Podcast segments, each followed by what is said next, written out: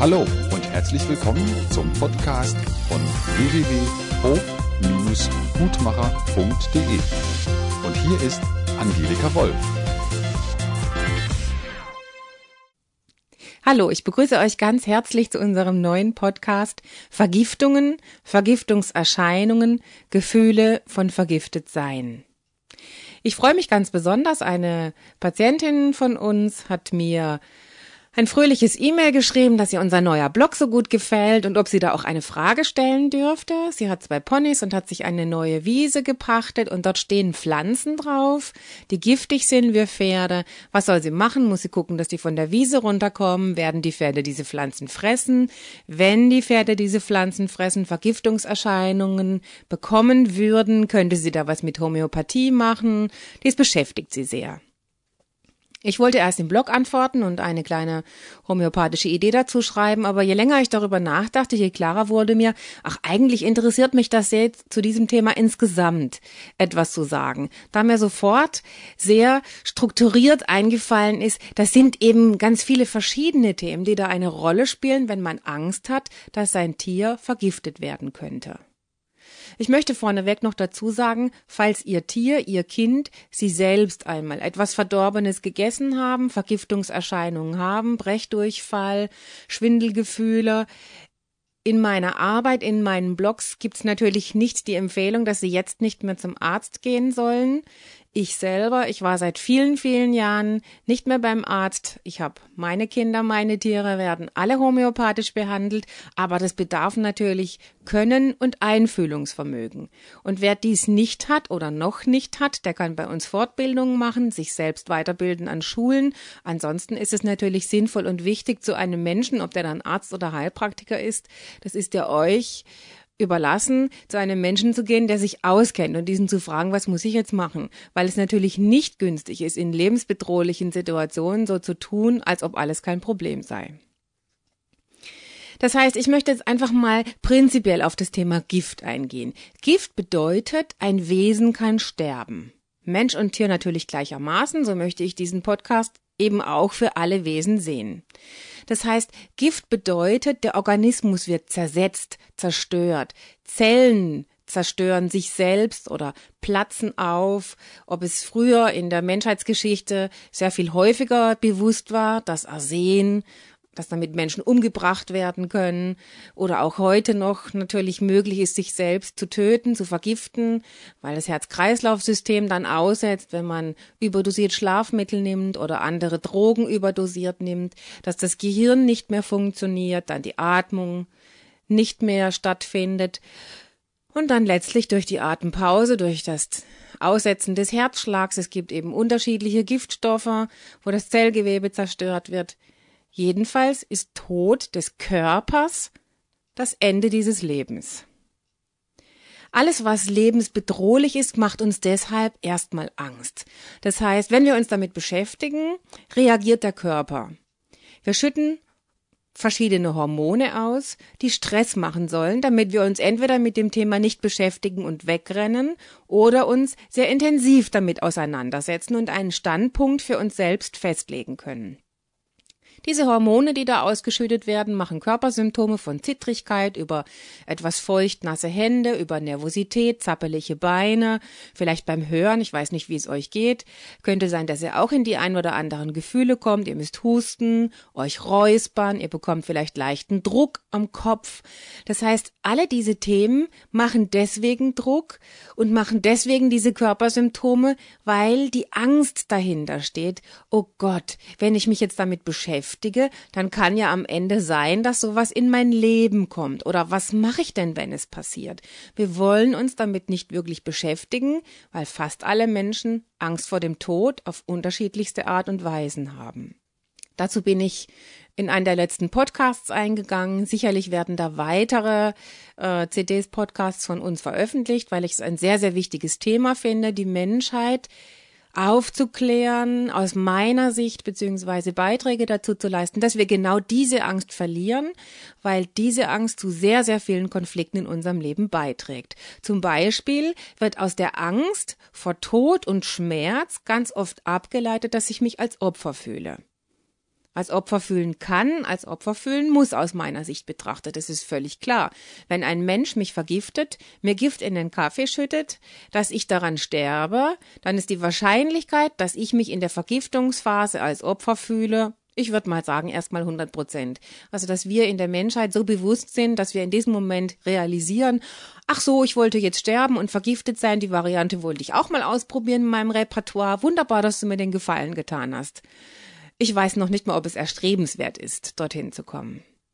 Wenn mein Tier sich selbst durch Rattengift vergiftet, weil es das frisst, ein Hund oder eine Katze, und jämmerlich stirbt, wenn jemand mein Tier vergiftet, weil es ihm vielleicht Fleisch hinwirft, wo Giftstoffe drin sind, dass mein Tier stirbt, dann ist es natürlich für die Tierbesitzer, die ihr Tier normalerweise lieben, super schrecklich.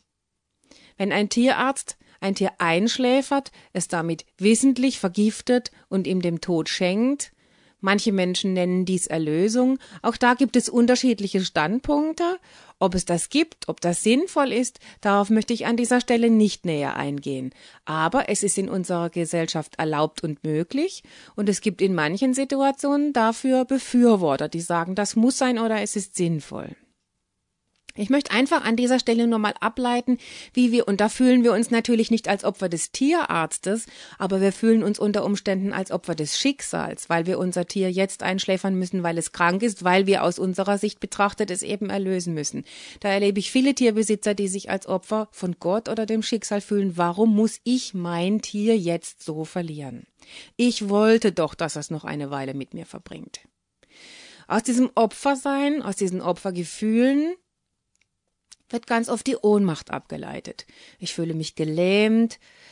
Aus dieser Lähmung heraus, manche Menschen empfinden dies wie Watte im Kopf, keine Gedanken sind mehr möglich, ich atme nur noch ganz flach, ich spüre wieder einen wahnsinnigen Druck auf der Brust, mir schnürt's den Hals zu, ich fühle mich ausgeliefert. Ganz klar, wenn in unserer Nachbarschaft zum Beispiel schon verschiedene Pferde vergiftet worden wären von Passanten, dann würde ich ja vielleicht auch Angst bekommen und denken, oh Gott, sind jetzt meine Pferde dran? Und wenn wir diese Tiere, die wir lieben, nicht beschützen können oder die Kinder, die wir haben oder unseren Partner oder uns selbst nicht beschützen können, wenn hier jemand rumliefe, der unser Grundwasser vergiftet und der nicht nicht wüsste, ist mein Grundwasser schon vergiftet, was soll ich jetzt tun? An dieser Stelle kommen wir schnell in Ohnmachtsgefühle. Auch das macht wieder sehr, sehr stark Kopfschmerzen. Wir zittern. Manche Menschen bekommen dann Durchfall. Knochenschmerzen, das heißt, der Druck, der dann in mir entsteht, was soll ich jetzt tun, was könnte ich jetzt machen, wie kann ich mich schützen, da erlebe ich manchmal ähm, sehr skurrile Bücher aus meiner Sicht betrachtet. Das ist äh, in der esoterischen Literatur ganz besonders schnell. Bücher entartet gibt, wie ich muss mich vor fremden Geisterbesetzungen schützen und ich muss mich schützen vor Flüchen und Schwüren. In meiner Welt gibt es das alles nicht. Selbstverständlich ist es möglich, dass ich fremde, stressige Energien in mir oder an mir habe, aber nicht, weil sich jemand auf mich draufgesetzt hat, sondern weil ich denke, ich muss den tragen oder weil ich denke, vielleicht aus einem früheren Leben, da habe ich so viel Menschen ermordet, jetzt geschieht's mir grad recht, dass ich an dieser oder jener Stelle auch mal leide oder für andere Wesen da bin. Natürlich sind dies alles grundsätzliche Weltbilder, über die man sich unterhalten, natürlich auch streiten kann wenn man das möchte. Welches Bewusstsein habe ich? Wo stehe ich? Wie habe ich mich weiterentwickelt? Wie möchte ich das Leben sehen? Glaube ich daran, dass ich in Ohnmacht kommen kann? Oder glaube ich daran, dass ich Gefühle von großem Strech und Gefühle großer Ohnmacht in mir zwar trage, aber realisiere, dass dort in mir Resonanzen sind, wie in einer Harfe, die durch Außensituationen angezupft werden können, weil in mir noch diese Ohnmacht ist, kann im Außen eben eine Situation sein oder entstehen, dass ich das spüre, was da in mir ist. Und wenn ich es spüre, kann ich es heilen, wozu wir nachher kommen. Eine andere Möglichkeit, die auch noch da ist, die Gift in mir auslösen kann, ist natürlich Wut. Viele Menschen werden dann zu Menschenhasser oder Menschengruppenhasser. Ja, die einen sind die Bösen, die andere Tiere töten, die nächsten sind die Bösen, die Schnecken vergiften, die nächsten sind die Bösen, die Ratten vergiften, die nächsten sind böse, die impfen, weil sie die Tiere damit oder die Kinder damit vergiften, die nächsten sind böse, weil sie die Umwelt vergiften durch negative Gedanken, andere sind böse, weil sie die Welt vergiften, indem sie immer mehr Handys benutzen und die Strahlen immer stärker werden. Das heißt, an welcher Stelle wir glauben daran, dass das Gift mich uns zerstört. Und ich kann mich dann nicht ausschließen, weil jeder Mensch hat Schwellen, wo er denkt, muss das sein, ich will das nicht.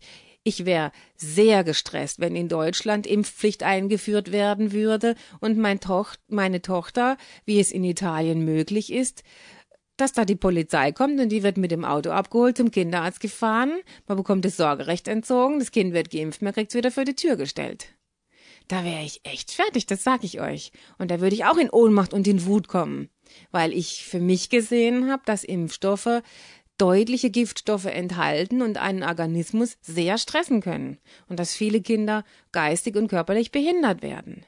Das heißt, auch in mir, und da merke ich jetzt schon, wie ich sofort in Wallung gerate, wenn wir über solche Themen sprechen, wo wir sensibel sind, weil wir Angst haben, und ich habe natürlich Angst, aus Grund dem, was ich erlebt habe, was ich gesehen habe, was ich geforscht habe, dass wenn mein Kind geimpft würde, ich kenne ihre Sensibilität, da würde ich erstmal Angst bekommen, dass die Impfung ihr schadet.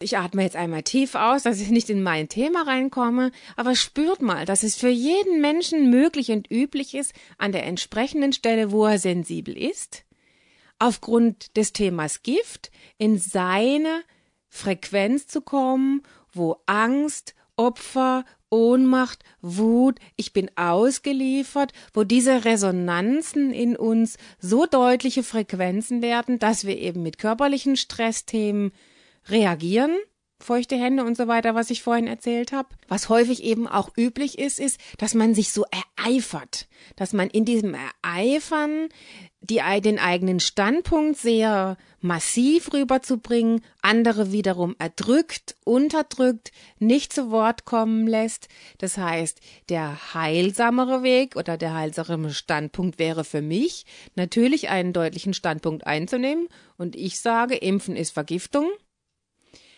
aber ich muss deswegen weder andere Menschen bekehren, noch angreifen, noch verurteilen, weil sie vielleicht aus ihrer Angst vor Krankheit zu sagen, wenn ich impfe, dann schütze ich mich. Ich möchte jetzt gerne auf ein eben etwas leichteres Thema zurückkehren, was auch der Ausgangspunkt des Podcasts war, die Frage der Pferdebesitzerin, was ist, wenn mein Tier giftige Pflanzen frisst? Das heißt, nochmal so ein bisschen zu der Frage zurückzukehren, Gift. Kommt es zufällig in mein Leben oder hat es eine Grundlage? Warum ist es da? Was zeigt es? Also ich kann euch sagen, ich habe mich in meinem Leben zum Beispiel sehr vergiftet gefühlt, als ich mich mit verschiedenen Themen der Spiritualität beschäftigt habe. Ich erinnere mich an eine Phase, ich habe bei dem homöopathischen Arzt Ravi Roy längere Zeit gearbeitet. Da ging es um eine Meditationsgruppe und ich wollte sehr, sehr gerne daran teilnehmen, weil mir klar war, dass es eine deutliche Bewusstseinserweiterung mir schenken würde. Ich wusste, dass ich meinen Weg mit Lichtwesen und aufgestiegenen Meistern gehen möchte, dass ich mich damit beschäftigen möchte, dass ich wissen möchte, was ist das, wo hilft das, was bringt das wo ist ein Teil in mir, der Sehnsucht nach Wissen hat? Wo kann mich das in meiner Arbeit unterstützen? Kann ich mir damit Dinge besser merken? Es hat sicherlich deutlich meine Aufstellungsarbeit beeinflusst. Zum Beispiel, ich kann mir selbst helfen, ich brauche nicht immer jemand anderes. Alle diese Faktoren schienen mir damals sehr erstrebenswert. Gleichzeitig gab es in mir ein Muster, das anscheinend unglaublich Angst vor Spiritualität hatte. Da kamen Träume von Hexenverbrennungen und andere Arten von Ermordungen. Ich hatte so wahnsinnig Durchfall die ganze Nacht, bevor diese Meditationsgruppe begann, dass ich mich fast nur noch auf der Toilette befand, mich erbrechen musste. Ich war käseweiß und ich dachte, ich würde den Tag nicht lebend überstehen. Ich dachte, jetzt ist es aus. Das heißt, das eine ist, dass wir uns meiner, meinem Bewusstsein nach in diese Vergiftungserscheinungen körperlicher Art hineinschrauben können durch Gedanken. Ob diese Gedanken aus Erinnerungen kommen, die aus einem früheren Leben stattfinden, auch das denke ich, je nach Weltbild sehen wir das unterschiedlich. Ob es einfach nur panische Angst ist, die dann von anderen diese Bilder gehört hat. Ich weiß jedenfalls, dass diese Ängste innerhalb von kürzester Zeit, gerade bei dem Thema Vergiftetsein, so hochkochen können, dass wir eben heftigste körperliche Symptome bekommen. Wenn wir nun in Lebenssituationen sind, in denen wir Angst haben, es aber nicht von 0 auf 100 geht, sondern es langsamer ist. Zum Beispiel, ich einfach Nachbarn habe, mit denen ich Stress habe, oder wie bei dieser Pferdebesitzerin, ich fühle mich von dem Mensch, wo meine Pferde bisher stehen, vergiftet, weil er nicht mit meinen Pferden so umgeht, wie ich mir das vorstelle. Ich fühle seine Gedanken als Giftstoffe, zum Beispiel. Oder wenn wir ein Kind im Kindergarten haben, dass ich das Gefühl habe, die Stimmung ist dort vergiftet. Das sind ja auch so Redewendungen, die wir so kennen. Dann ist es ja nicht gleich, dass ich, eine pa dass ich nach Hause bekomme und ich bekomme eine Panikattacke, dass mein Kind jetzt im Kindergarten stirbt, mein Pferd jetzt in dem Stall stirbt, wo es steht. Oder dass ich jetzt sofort sterbe, weil ich nicht weiß, was ich da machen soll. Wenn eine vergiftete Stimmung im Büro ist zum Beispiel. Oder wenn ich das Gefühl habe, meine Partnerschaft ist vergiftet. Mein Mann hat sich vielleicht in eine andere Frau verliebt. Auch da kommen diese Redewendungen sehr häufig auf. Ich fühle mich wie vergiftet von dem, was der da nach Hause bringt. So diese äh, leise, esoterisch angehauchten Weibchen, die sich bei mir in der Praxis auch schon getummelt haben, die können sich dann schnell vergiftet fühlen von dem Partner, wie der aus dem Büro kommt, was der da mitbringt für eine Stimmung ähm, das heißt, an diesen Stellen ist es, ich mache mich jetzt vielleicht ein bisschen lustig, aber nur um es herauszustreichen. Nicht, weil ich mich über die Menschen lustig machen möchte, die diese Gefühle fühlen. Wie ihr habt ja vorhin gemerkt, ich komme da auch schnell rein, wenn ich über ein Thema spreche, das für mich sensibler ist. Das heißt, sondern das Wichtige ist mir zu zeigen, wie kommen wir da schnell rein oder langsam rein. Das heißt, wenn es zum Beispiel Büro, Partnerschaft, Kinder, Tiere ist, dann kommen wir unter Umständen langsamer und schleichender rein. Wir fühlen uns schlapper, wir fühlen uns ohnmächtiger, wir fühlen uns ausgeliefert, in die Gedanken fangen an zu kreisen. Oh Gott, oh Gott, was soll ich denn da machen? Ich fühle aber nicht, dass ich was tun kann.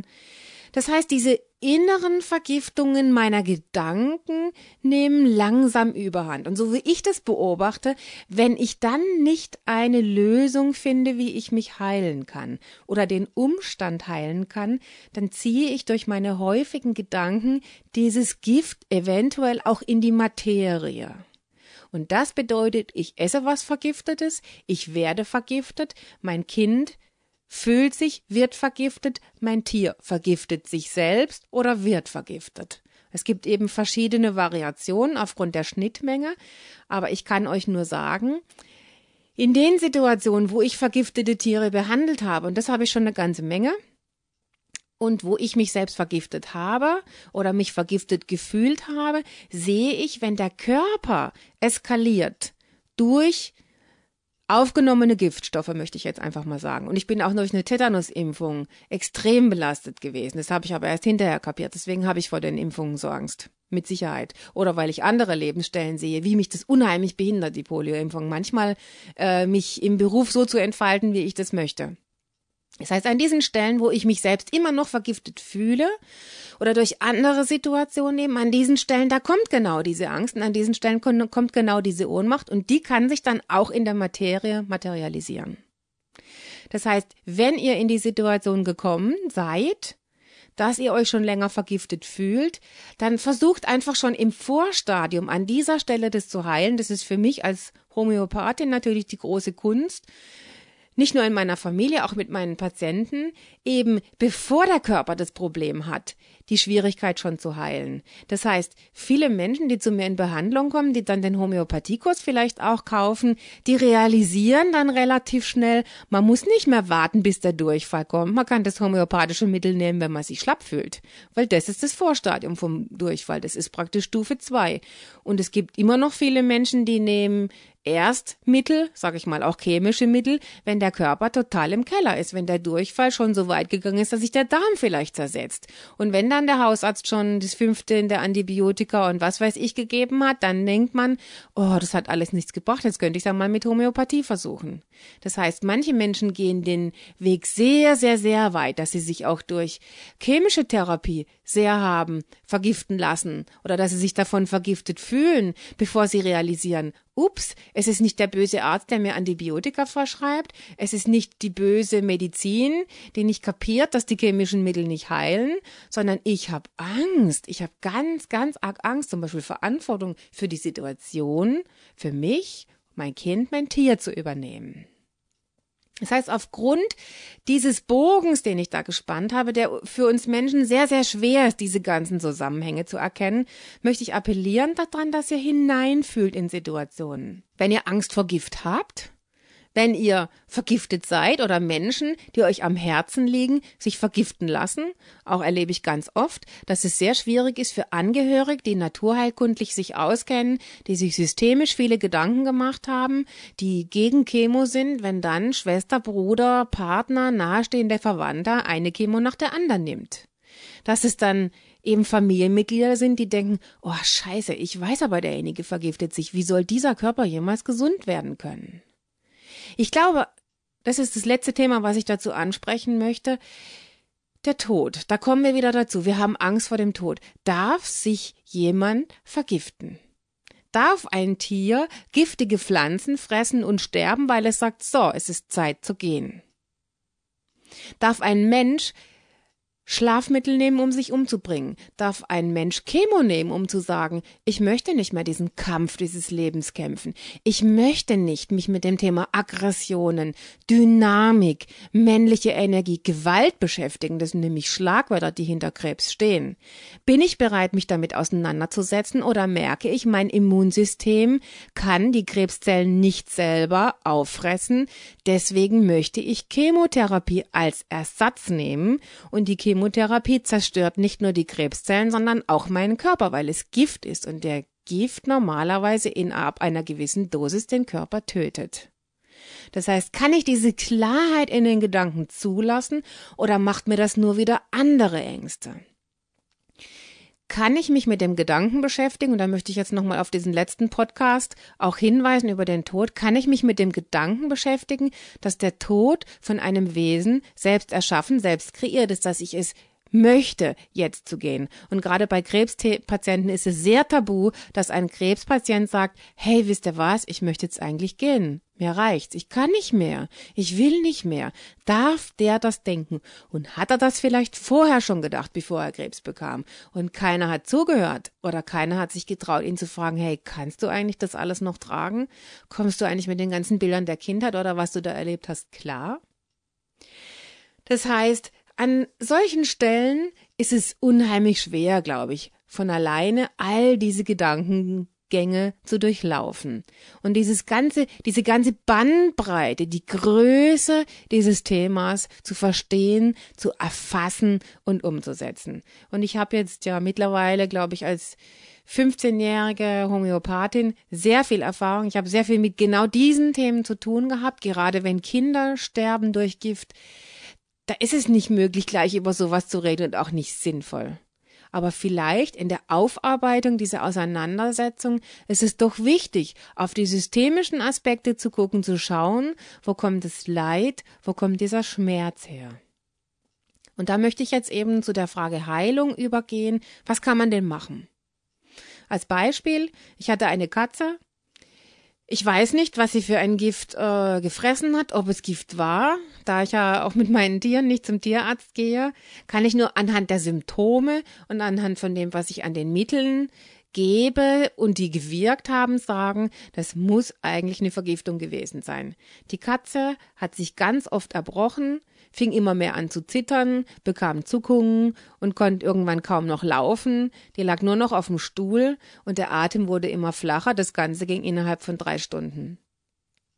Ich war damals gerade frisch Homöopathin und ich kannte noch nicht viele Mittel, aber Arsen kannte ich schon.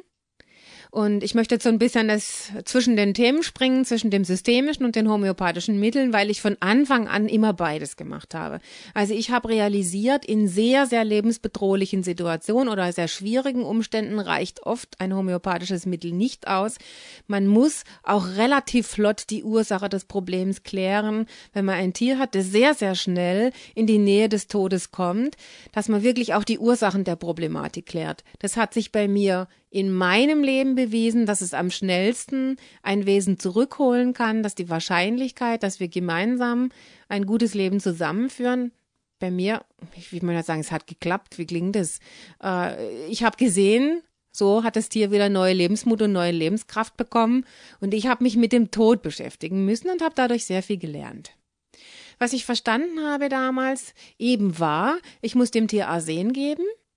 Ich habe es in Wasserglas gemacht, weil natürlich das Tier schon so schwach war, dass es meiner Meinung nach nichts mehr schlucken konnte. Die Zunge hing schon ein bisschen raus und es hat nur noch ganz flach geatmet. Und ich habe alle zwei Minuten in dieses Wasserglas habe ich zwei Kügelchen rein. Jetzt merke ich schon, wie ich unstrukturiert spreche. Das ist so typisch Arsen. Man kommt dann schnell in diese Mittelenergie.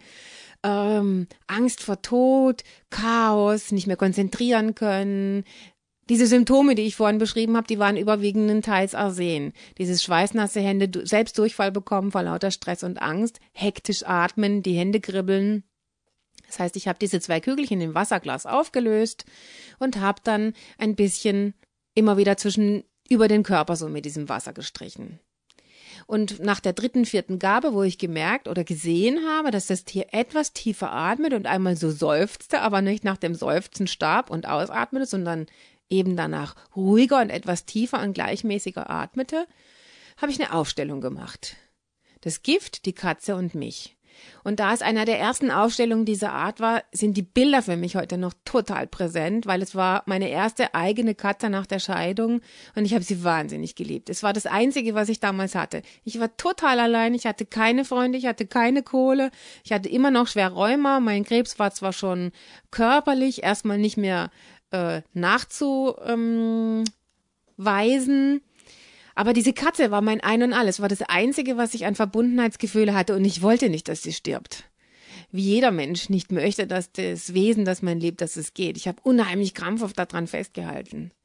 Und ich weiß noch in der Aufstellung, dass ich dann saß und ganz furchtbar weinen musste, weil mir das Gift klar machte, dass ich sie gehen lassen muss dass ich verstanden habe, dass das Gift meine Einsamkeit wiedergespiegelt hat, dass ich an ihr festgehalten habe, dass ich dachte, wenn sie stirbt, dann bin ich wieder allein. Das halte ich nicht aus, dann sterbe ich auch. Und da kam ein Teil meiner Krebsängste wieder hoch, ich sterbe. Und ich habe gespürt, wenn die Katze stirbt, sterbe ich nicht. Es wird wahnsinnig traurig sein, aber ich sterbe nicht. Wenn, dann stirbt die Katze. Und ich weinte und weinte und zwischendrin fiel mir ein, ach Gott, ich muss ja meiner Katze noch ein Mittel geben. Und nachdem ich aufgehört hatte zu weinen, habe ich meine Katze angeguckt und sie schaute mich das erste Mal wieder an. Und in diesem Moment wusste ich, sie ist durch. Ich gab dann weiter Arsen und weitere Aufbaumittel und nach zwei Tagen war sie wieder total fit. Ein anderes Mittel, das auch was so überschnitten hat, Ausstellungen, homöopathisches Mittel, das war ein Hund, den ich in Behandlung hatte. Die Frau rief mich an, ich kannte ihn schon, und sie sagte mir, der bricht plötzlich zusammen, Hinterhand kracht ein, was soll ich denn machen? Sie war unheimlich aufgeregt und total gestresst, und es war, wie es halt manchmal in meiner Arbeit möglich war, Samstagabend. Und genau das gehört so ein bisschen zu dem homöopathischen Mittel Mercurius. Das heißt, Stress und Zerstörung kommt immer in den unmöglichsten Augenblicken. Das heißt, vielleicht wäre diese Tierbesitzerin zum Tierarzt gegangen, wenn sie den Tierarzt, den sie vertraut, hätte erreichen können. Es war aber Samstagabend 19.30 Uhr. Auch solche Beispiele, die ich da erlebt habe, das war so aufdringlich in meinem Leben, weil ich hatte damals noch sehr viel Ängste, Verantwortung zu übernehmen für so schwierige Fälle. Also ich hätte auch lieber gehabt, dass er zum Tierarzt geht. Oder mindestens vielleicht anruft oder so. Tierklinik wollte sie nicht. Die war auch relativ weit weg irgendwie. Ich weiß nicht mehr genau, warum sie das dann nicht getan hat und sie dann dachte, jetzt rufe ich erstmal bei mir eben an. Sie hat bei mir angerufen, hat erzählt, es ist relativ schnell auch. Mercurius ist ein homöopathisches Mittel, was auch sich relativ schnell, relativ zerstörerisch entwickelt. Und sie sagte, irgendwas stimmt mit meinem Tier nicht. Und ich habe erst gedacht, nach den Symptomen, die sie mir schilderte, dass es Nux vomica ist, dass es vielleicht ein Bandscheibenvorfall ist, dass der Hund so zusammenbricht. Das ist sehr typisch. Aber die Folgesymptome, die sie mir dann schilderte, diese zerstörerische Energie, der Druck, den sie mir am Telefon machte, wenn sie jetzt nicht das homöopathische Mittel finden, das meinem Hund was mein Hund braucht, dann wird er jetzt sterben. Ich habe mich wahnsinnig unter Druck gesetzt gefühlt und ich selber habe mich auch unter Druck gesetzt, dass ich dachte, oh Gott, oh Gott, ich muss jetzt das Mittel finden und stirbt der Hund und dann bin ich schuld. Was mache ich denn dann in meiner Praxis, wenn der Hund gestorben ist? Jedenfalls habe ich dann ähm, Mercurius gegeben und das Auffälligste war, dass die Frau eine halbe Stunde später angerufen hatte, nachdem sie es ihm fünfmal gegeben hatte, dass sie gesagt hat, der Hund kann wieder aufstehen und ich habe gesehen, er hat eine Zecke. In dem Moment war mir klar, dass die Zecke den Hund vergiftet hat und dass er Borreliose hat. Ich habe ihn weiter behandelt, auch das hat dann ohne Aufstellung, aber ich habe die Aufstellung für mich gemacht als begleitender Therapeuten, habe gefühlt, wie sehr ich mich da unter Druck gesetzt fühle, deswegen bin ich auf das richtige Mittel gekommen. Ich könnte mich sehr in diesem Thema verlieren, weil es sicherlich sehr, sehr viel zu sagen gibt.